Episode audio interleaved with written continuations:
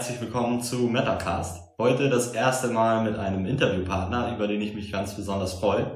Das ist der erste Vorsitzende des Buddhistischen Tores, einem Zentrum hier in Berlin-Kreuzberg, wo wir uns jetzt auch gerade hier befinden. Zuvor hat äh, unser Interviewpartner jahrelang in einem Retreat-Zentrum in England gelebt und sich da intensiver buddhistischer Praxis gewidmet. Ja, ich freue mich, dich begrüßen zu können hier. Alia Bandu, herzlich willkommen. Hallo. Hallo, wie geht's dir? Sehr gut, danke. Okay, ja, es ist ein sonniger Tag hier in Kreuzberg und wir sitzen hier bei euch im Zentrum. Mhm. Sehr schön, danke für die Einladung. Ja, gerne. Im buddhistischen Tor, das ist Teil von Triratna. Und das Anliegen von äh, eurer Gemeinschaft ist es, Menschen in westlichen Ländern den Buddhismus auf eine zeitgemäße Weise zugänglich zu machen. Mhm. Du bist ja an der Organisation tätig, gibst auch Kurse hier zum mhm. Buddhismus. Deswegen kenne ich dich auch, weil ich einen Jahreskurs bei dir besuche mit deiner Ordensschwester zusammen, Viriadi, mhm. in der Leitung. Und ich hoffe auch die mal in Zukunft äh, interviewen zu können.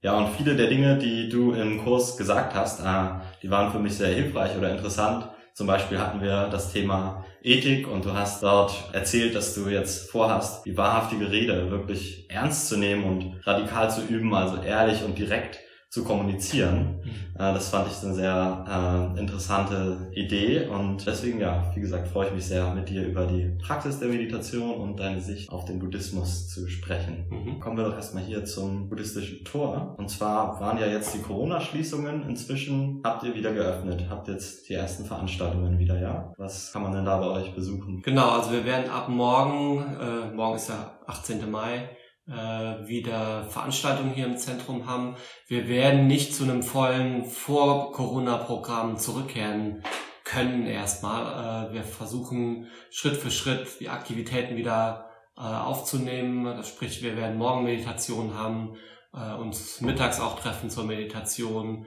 äh, verschiedene Abendveranstaltungen.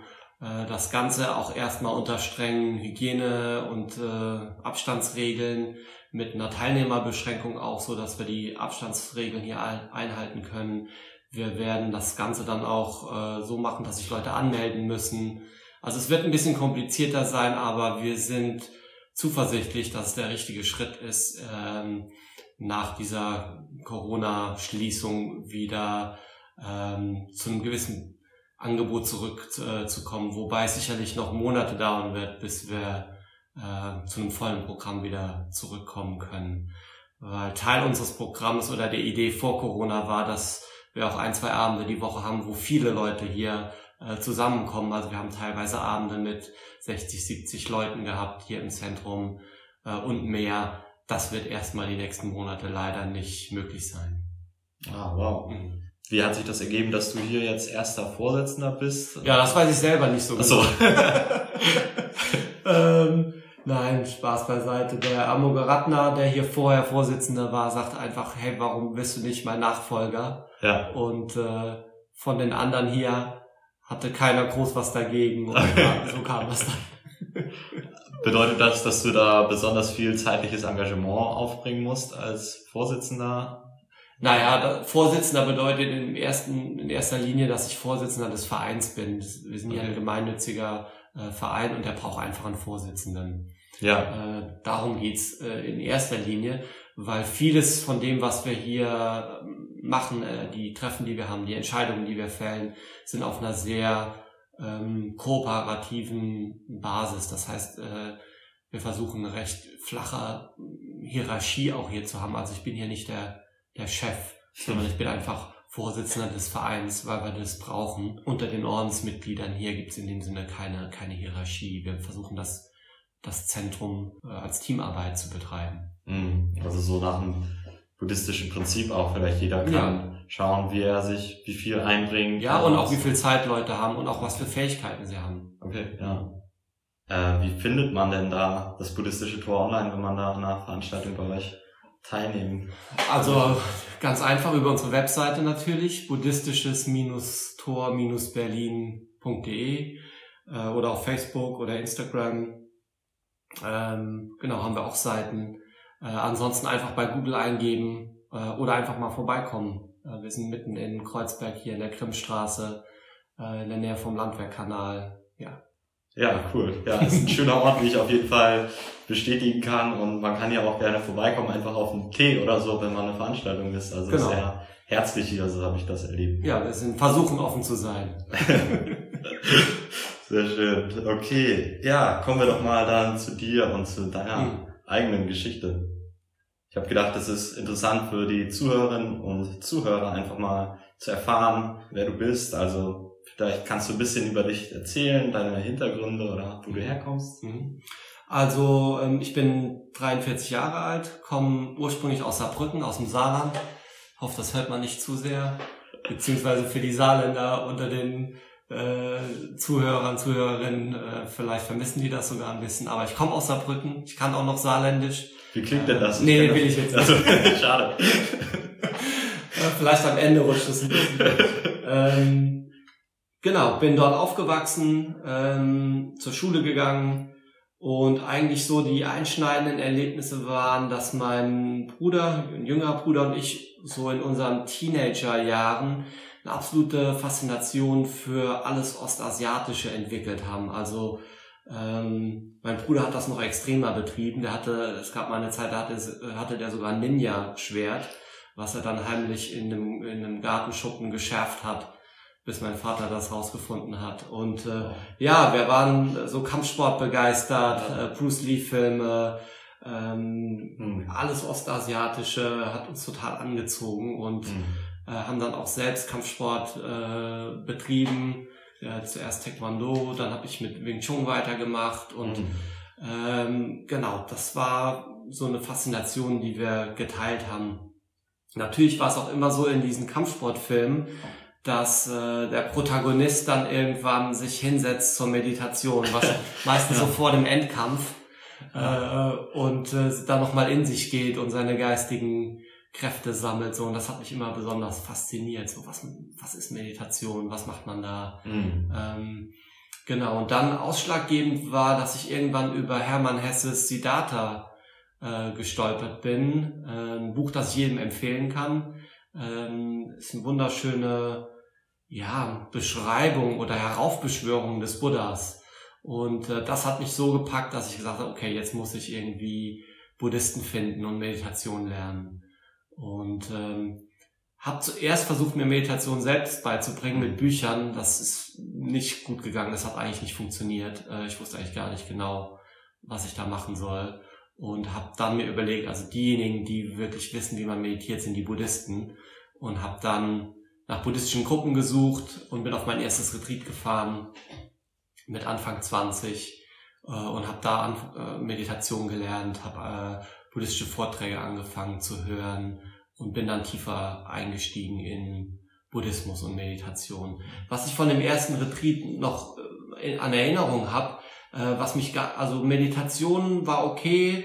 Ich erinnere mich noch, dass es zum Teil sehr schmerzhaft war, auch körperlich so mit den Schultern und mhm. äh, da stundenlang so zu sitzen für die Hüften.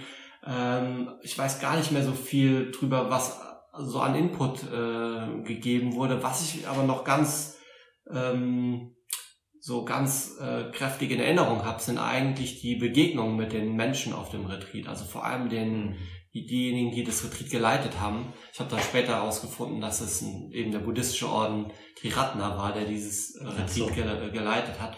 Ich habe zum ersten Mal Menschen getroffen, die äh, Buddhisten waren und weder Mönch noch Nonne. Also ich hatte bis dahin im Kopf mhm. so, äh, alle Buddhisten sind entweder äh, tragen entweder so Mönchsroben oder sind Nonnenorden ordiniert oder äh, mhm. so wie man das von den Tibetern kennt und aus den Filmen.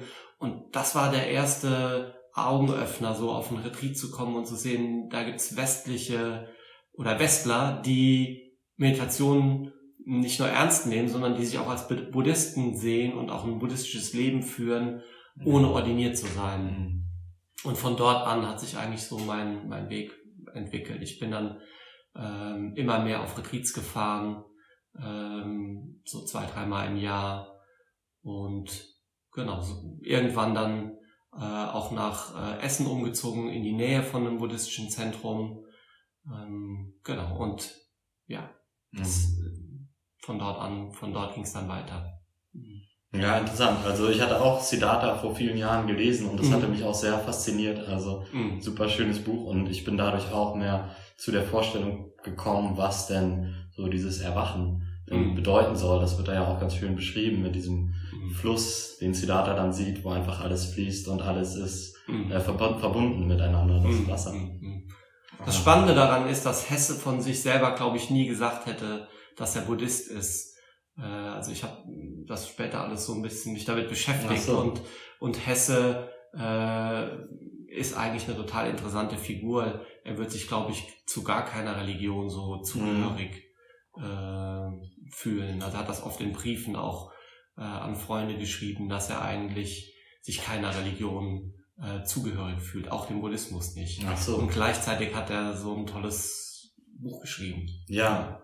Ja, wahrscheinlich war er schon irgendwo, vermute ich jetzt mal so fasziniert auch Genau, ja. davon, so Ja, ja. wie du ja auch, aber das, ja, durch Filme und so kriegt man da ein sehr romantisiertes Bild, deswegen kann ich Mhm. das ganz gut nachvollziehen, dass du dann äh, so überrascht warst, dass da eigentlich auch so in Anführungsstrichen ganz normale Menschen Genau, sind, die ja. das praktizieren, muss man nicht im Kloster Ganz genau. machen, ja, ist ja. da Buddhismus auch ein Teil des Lebens, Mhm. ja. Und das hat mir auch einen Weg aufgezeigt, dass ich es auch in meinem Leben, äh, mein Leben so leben kann, weil Mhm. es war für mich damals klar, dass ich nicht Mönch werden will oder äh, nach Tibet äh, Okay. umziehen will, sondern ich wollte eigentlich ähm, hier ein Leben leben und nicht Mönch sein, aber gleichzeitig ähm, mich intensiv mit Buddhismus und Meditation beschäftigen.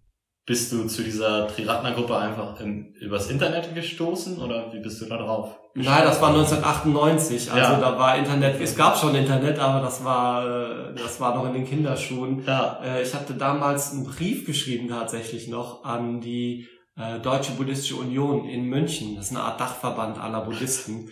Und die haben äh, ein Jahresprogramm oder eine Liste von Zentren und Gruppen mir geschickt. Und so. dann habe ich mir einfach eine ausgesucht. Das Ah, war einfach Zufall, ja. Das war nicht in Berlin, oder? Das war in Essen damals. Ah, okay. Das Retreatzentrum war im Sauerland. Ja. Mhm. Ah, okay, ja, sehr kurios. Heute Ja. findet man, äh, ich habe gehört, es gibt über 60 buddhistische Genau. Zentren allein in Berlin Ja, und man ja. muss nur ein Wort eingeben im Genau. Internet und hat 100 Adressen. Also Ja, ja. Das war nicht immer so. Und Buddhismus ist sehr groß gewachsen, ja. Wie hast du denn da diese erste Gruppe, die dann ja zufällig eine Mhm. Triratna-Gruppe war, wie hast du die denn gefunden? Na, das war zuerst äh, natürlich total äh, aufregend, auch ein bisschen schräg, weil ähm, ja, man kommt dahin, man es wird viel meditiert, man ist äh, im Schweigen. Es war direkt ein zehn-Tages-Retreat, äh, mein erstes Retreat und äh, abends gab es immer solche Rituale, äh, die man Puja nennt. Äh, das war mir sehr fremd. Es gab Kommunikationsübungen und äh, vegetarisches Essen und äh, es wurde Yoga gemacht und ja, das waren alles Dinge, die ich bis dahin nicht kannte und Ja, das war schon äh, überwältigend, kann man sagen, ja. aber auf eine gute Art und Weise. Mhm. also du warst dann in diesem ersten 10-Tages-Retreat und hat das irgendwelche Auswirkungen auf dich gehabt? Hast du da irgendwelche Veränderungen in deinem Leben gespürt? Also es gibt eine ganz witzige Geschichte, also ich finde sie witzig, äh, die direkt nach meinem ersten Retreat eigentlich äh, stattfand. Also ich kam von meinem ersten Retreat zurück und dachte so, ich muss jetzt hier Dinge ändern in meinem Leben. Habe mir ein Meditationskissen gekauft, habe mir äh, vorgenommen, vegetarisch äh, in Zukunft zu leben, also Vegetarier zu werden. Äh, hab, äh, bin auch am direkt am Montag äh, habe ich mir einen Termin beim Amtsgericht machen gegeben und bin aus der Kirche ausgetreten, weil ich dachte so, ich bin jetzt Buddhist, äh, ich muss jetzt erstmal aus der Kirche austreten, um auch damit abzuschließen. Und dann witzigerweise bin ich auch aus dem ADAC ausgetreten. Das kann ich heute überhaupt nicht mehr nachvollziehen, weil der ADAC eigentlich äh, ganz gute Arbeit leistet. Aber für mich war das damals so der Inbegriff des Establishments und des Weltlichen so. Und ich Mhm. musste unbedingt aus dem ADAC raus. Äh, total äh, witzig, wenn man sich das im Nachhinein überlegt. Ich war dann bei meiner Großmutter auch, äh, die damals noch lebte, äh, zum Mittagessen einmal in, direkt als ich von diesem Retreat zurückkam und äh, erzählte ihr das alles. Ja. Also erzählte ihr, dass ich jetzt Buddhist bin, das fand sie in Ordnung. äh, erzählte ihr, dass ich jetzt Vegetarier bin und dass sie, wenn sie für mich kocht, dass ich dann kein Fleisch mitesse, Ja. fand sie auch okay. Sagte sie, ja, ja, sie wollte eh weniger Fleisch auch essen. äh, wegen ihrer Gicht und das wird ganz gut passen. Und dann erzählte ich ihr, dass ich aus der Kirche ausgetreten bin. Dann sagt sie, ja, ja, das könnte sie auch gut verstehen. Mein Opa äh, wäre auch ausgetreten. Ähm, also das, da hätte sie auch Verständnis für. Und dann erzählte ich ihr halt vom ADAC, dass ich da auch ausgetreten bin. Und dann sagte sie, ja, das kann sie überhaupt nicht verstehen und warum ich das gesagt hätte. Und so, und äh, ja, also das war so die, das war so die erste Woche nach meinem ersten Retreat. Ah, okay. Hast du direkt die erste Woche dann. Mhm. Ähm, also du hast dann sowieso schon dort in der Region von Essen gelebt. Da ist ja auch heute noch ein äh, großes Zentrum. Ich mhm. glaube, das war auch das erste mhm. von Triratna mhm. in Deutschland. Ne? Genau. Bin auf dieses Retreat gefahren in Sauer, äh, ins, ins Sauerland und habe dann über zwei, drei Jahre eigentlich regelmäßig Retreats besucht in, ah, Sauerland. Ja. Also bist direkt tiefer eingestiegen. Genau. Also